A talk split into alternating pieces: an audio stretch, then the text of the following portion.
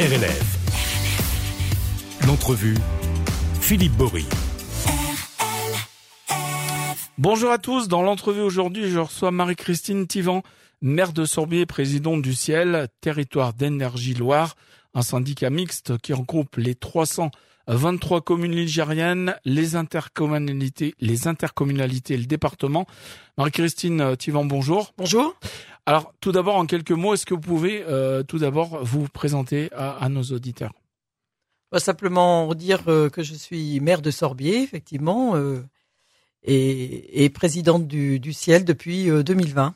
Alors, le, le, Ciel, en fait, précisément, donc Ciel Territoire d'énergie Loire, c'est quoi et, et, quelles sont ses missions? Alors, c'est un syndicat mixte, comme vous l'avez dit, qui regroupe les intercommunalités, le département et toutes les communes de la Loire. Il a été créé en 1950, donc il a plus de 70 ans d'existence. Et au départ, il a été créé ben, pour l'électrification rurale, c'est-à-dire pour donner euh, la même euh, chance, on va dire, à, tout territoire pour avoir euh, l'électricité. Et puis très vite après, euh, l'éclairage public. Donc ça, ça veut dire que dès le départ, c'est un syndicat qui euh, qui est euh, en solidarité avec toutes les communes et qui permet à toutes les communes d'avoir les mêmes services que la grande ville. Donc, donc l'idée, ouais, c'est de, de, mettre, de garantir en fait un service public de qualité en matière d'énergie et d'infrastructures numériques. Oui, puisqu'après on, on, le, le, syndicat s'est développé dans d'autres compétences. Hein. Au début donc euh, l'électrification, puis ensuite le gaz, l'éclairage public, et puis bien sûr maintenant le numérique, puisque dans les années 2010-2012, là, euh, au moment où l'État a, a, lancé un appel à projet pour euh, auprès des opérateurs pour euh, pour le, le, très haut débit, eh bien les opérateurs ont répondu, mais ils ont répondu dans les zones denses, dans les grandes villes. Ils n'ont oui, pas oui. répondu pour tout, tout, ce qui était territoire rural. C'est là que le, le syndicat s'est dit, ben c'est c'est notre ADN de d'être en solidarité avec tous les territoires. On va y aller. Et que tout le monde soit soit égalité en fait. Hein. Voilà. Et finalement, on est passé devant même les les métropoles pour l'instant, puisque tout le territoire est couvert par le très haut débit au niveau de, de ce qui nous concerne. Alors, du coup, le ciel, il est comment ça fonctionne? Il est financé par les, les collectivités? Comment euh, Alors, comment au, au départ, euh, il a fallu faire le tour des popotes justement pour trouver des financements. Alors, bien sûr, l'État a participé. Hein, euh, c'est le France très haut débit hein, participé, mais aussi tous les EPCI ont mis la main à la poche. Donc les bien, EPCI, vous donc les, les collectivités, euh, ah. les les intercommunalités, toutes les intercommunalités ont participé. C'est et puis le, le ciel lui-même hein, qui a emprunté et qui aujourd'hui rembourse euh, peu à peu. Donc il y a, il y a, eu un très très gros investissement de toutes les collectivités de la Loire pour euh, pour mener à bien ce projet. Alors le ciel c'est une grosse machine. Hein. Le siège il est à Saint-Prix-en-Jarret. Euh, pas mal de salariés. Les, les, les missions et les, les, fonctions en dehors de, de la THD, peut-être qu'on connaît plus, on y reviendra tout à l'heure. Hein, mais euh, mais comment comment ça s'organise en fait? En fait, les euh, l'essentiel aujourd'hui, on est sur la transition écologique et la transition numérique. Transition numérique, on en a déjà un peu parlé, on en reparlera peut-être tout à l'heure. Mais au niveau de la transition euh, écologique, on a beaucoup de, de compétences qu'on propose en fait aux, aux communes les communes, si elles le souhaitent, elles peuvent adhérer à différentes pour différents sujets. Et notamment aujourd'hui, ce qui est très très prégnant, c'est faire des économies dans l'éclairage public, par exemple. Donc, ça veut dire euh, avoir du, conseil, de l'expertise et puis un soutien financier euh, pour les petites communes euh, pour pouvoir remplacer ces lampes, passer en LED, faire programmer l'extinction nocturne, voilà, un certain nombre de choses qui permettent de faire des économies d'énergie. Et puis pour ce qui concerne le bâtiment, on a un très gros service euh, d'assistance à la gestion euh, des bâtiments, gestion énergétique des bâtiments, et qui va permettre un soutien aux communes pour euh, les aider dans le bon déjà le suivi de leur bâtiment au niveau énergétique, puis en fait faire des choix pour l'isolation, pour voilà, pour avoir des consommations plus raisonnables. Alors, vous êtes la présidente du Ciel, vous êtes maire de Sorbier, et j'imagine que c'est un conseil d'administration qui gère la, la maison. Eh ben c'est une collectivité hein, aussi, donc c'est comme une collectivité. C'est comme en une collectivité, c'est-à-dire on va avoir un exécutif qui va se réunir très régulièrement pour euh, pour prendre des décisions, et puis après on a un comité syndical qui se réunit, on a un bureau qui se réunit à peu près une fois par mois. Dans ce bureau, chaque euh, euh, collectivité, euh, euh chaque collectivité représentée donc Voilà. Et puis au niveau du comité syndical, toutes les communes sont représentées. Donc c'est une grande assemblée. C'est la plus grande Mhm. assemblée délibérante de la Loire. D'accord. Et donc chaque euh, chaque représentant ce sont des élus des communes. euh, Oui, chaque commune en début de mandat, euh, comme pour beaucoup de d'organismes satellites, hein, chaque commune en début de mandat désigne son son délégué titulaire et son délégué suppléant au, au syndicat du ciel. Et vous êtes élu présidente depuis euh, pas si longtemps que ça. Eh ben non, depuis 2020. depuis 2020. Mm. Donc les les grands projets, je dirais, du, du ciel sous sous haute mandat, ça va. Eh ça ben c'est être, vraiment euh, cette transition écologique, cette accélération hein, qu'on doit faire à la fois pour euh, pour euh, pour les bâtiments, mais aussi euh, pour développer les énergies renouvelables. Le ciel a toujours eu une, une vocation aussi un peu d'innovation, de d'être un peu en avance sur son sur son temps. Ça s'est ça s'est traduit au moment du THD.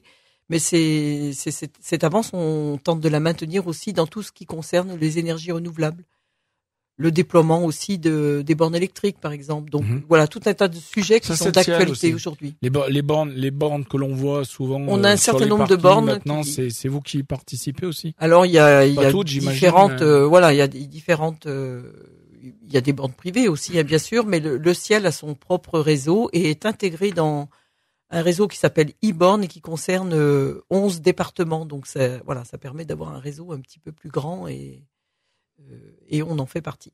Alors, je voudrais que vous nous parliez aussi du ROC. C'est un réseau euh, radio bas débit départemental. Est-ce que vous pouvez nous en dire plus?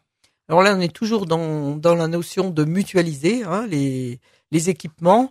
Et c'est vrai qu'on voit bien que la tendance, ça va être euh, aux objets connectés, c'est-à-dire à pouvoir piloter à distance, euh, toujours un petit peu pour des raisons d'ailleurs de souvent euh, d'économie d'énergie, de pilotage. Donc on va vouloir piloter à distance euh, les bâtiments, euh, l'éclairage public. et avoir aussi peut-être d'autres services comme surveiller l'état des routes, éviter par exemple à, celui qui est d'astreinte, qui doit se déplacer dans la nuit pour voir si on arrive au point de rosée, si on risque d'avoir du gel et s'il faut se faire sortir une équipe. Donc on peut aujourd'hui avoir des petits capteurs qui permettent de faire tout ça, simplement pour éviter de multiplier le- les relais pour euh, que les données de ces capteurs arrivent jusqu'à un serveur et soient interprétées. Et puis ensuite euh, lues peut-être par une application sur son smartphone ou sur son PC hein, pour un maire ou un, élu. Et bien pour, éviter ça, on développe un réseau et, toutes les applications pourront venir s'appuyer sur ce réseau euh, mutualisé et public au niveau du département. Et là, pareil, j'imagine que toutes les communes ne sont pas à égalité. Hein que ça soit une petite. euh, Oui, c'est un peu la, crainte, c'est qu'aujourd'hui, bien sûr, il y a des réseaux privés qui existent, mais ils vont toujours être sur les zones denses. Hmm. Et puis les, les zones euh, moins achalandées, on va dire, ils- ça leur forcément ça les intéresse moins puisque et derrière évidemment il y a, il y a des questions des enjeux financiers. Voilà, donc euh, ce, ce réseau public, ben, il est, s'il est mutualisé, après, il va permettre ben, toutes sortes d'applications, mais euh, ça peut être des applications qui vont être très utiles aux, aux collectivités, comme la euh, la gestion de l'eau aussi, hein, parce qu'aujourd'hui, on, ça va être un sujet bientôt Mm. euh, essentiel.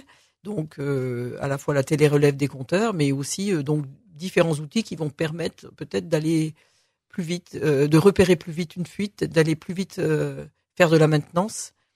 Euh, voilà, donc c'est la ville euh, connectée. euh, et nous, ça sera ça sera pas que la ville, ça sera aussi la, la ruralité connectée. Et alors du coup comment ça se passe sur sur le rock par exemple euh, C'est un réseau de radio donc qui, qui donne des informations que nous, comme on nous l'a expliqué.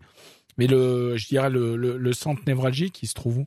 Alors le, le centre névralgique, bah, il faudra, il y a un serveur hein, qui est qui est situé dans la région. Mhm. Et mais après, c'est surtout euh, au niveau de l'utilisation.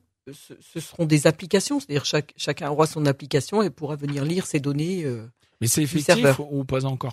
C'est effectif, euh, c'est effectif. Ça démarre petit à petit parce qu'il Mhm. faut que les, les communes euh, s'approprient et, et envoient le, le besoin.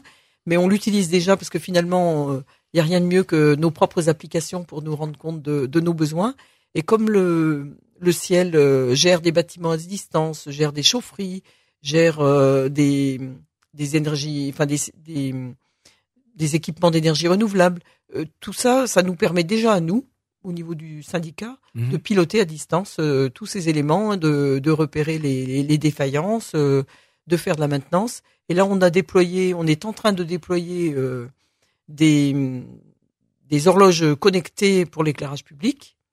On a eu un soutien euh, du FACÉ, on a eu un soutien donc euh, en subvention, et ça permet d'équiper euh, les communes rurales. et elles pourront à la fois piloter, modifier leur éclairage public.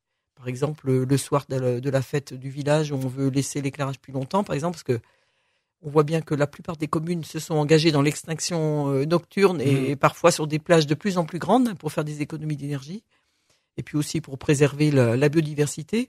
Mais ça va permettre de piloter à distance une modification ponctuelle, mais aussi de recevoir des informations et de repérer des défaillances euh, plus facilement, donc d'améliorer la maintenance. Donc ça, on le met en place. On est en train de le mettre en place, de le déployer sur euh, tout le territoire des communes rurales. Ouais, au moment où effectivement vous nous disiez, il y a plein de communes qui ont pris des mesures un petit peu par rapport justement à l'augmentation, euh, pour pas dire l'explosion du prix des, des fluides, donc le, le gaz, l'électricité, notamment sur l'électricité, le, le tout LED, il y a de plus en plus de communes, communes qui s'y mettent, compris le LED, on peut baisser l'intensité de à telle heure. Ça permet à certaines communes d'avoir pu éteindre, même si le tout LED, euh, euh, pour en avoir discuté avec des maires qui, qui ont éteint l'éclairage public la nuit, c'est vrai qu'en fait le LED, euh, ça consomme pas pas énormément. Oui. C'est plus symbolique. Mais hmm. en tout cas, si on dit qu'on coupe euh, qu'on coupe des lumières dans certaines parties de la ville, mais que c'est pas de partout, c'est compliqué quoi. Bah, c'est-à-dire déjà euh, le tout on n'en est pas encore là, donc hmm. l'extinction, elle, elle, elle, permet quand même de faire des économies. C'était la manière euh, dans cette période de crise la plus rapide hein, et efficace d'en faire. Et il y a deux choses dans, dans la LED. bien sûr que l'extinction fera moins d'économies puisque ça consomme moins, mais on a aussi euh, toute la notion de, euh, de, de, biodiversité, de permettre le rythme de la nature la nuit, etc.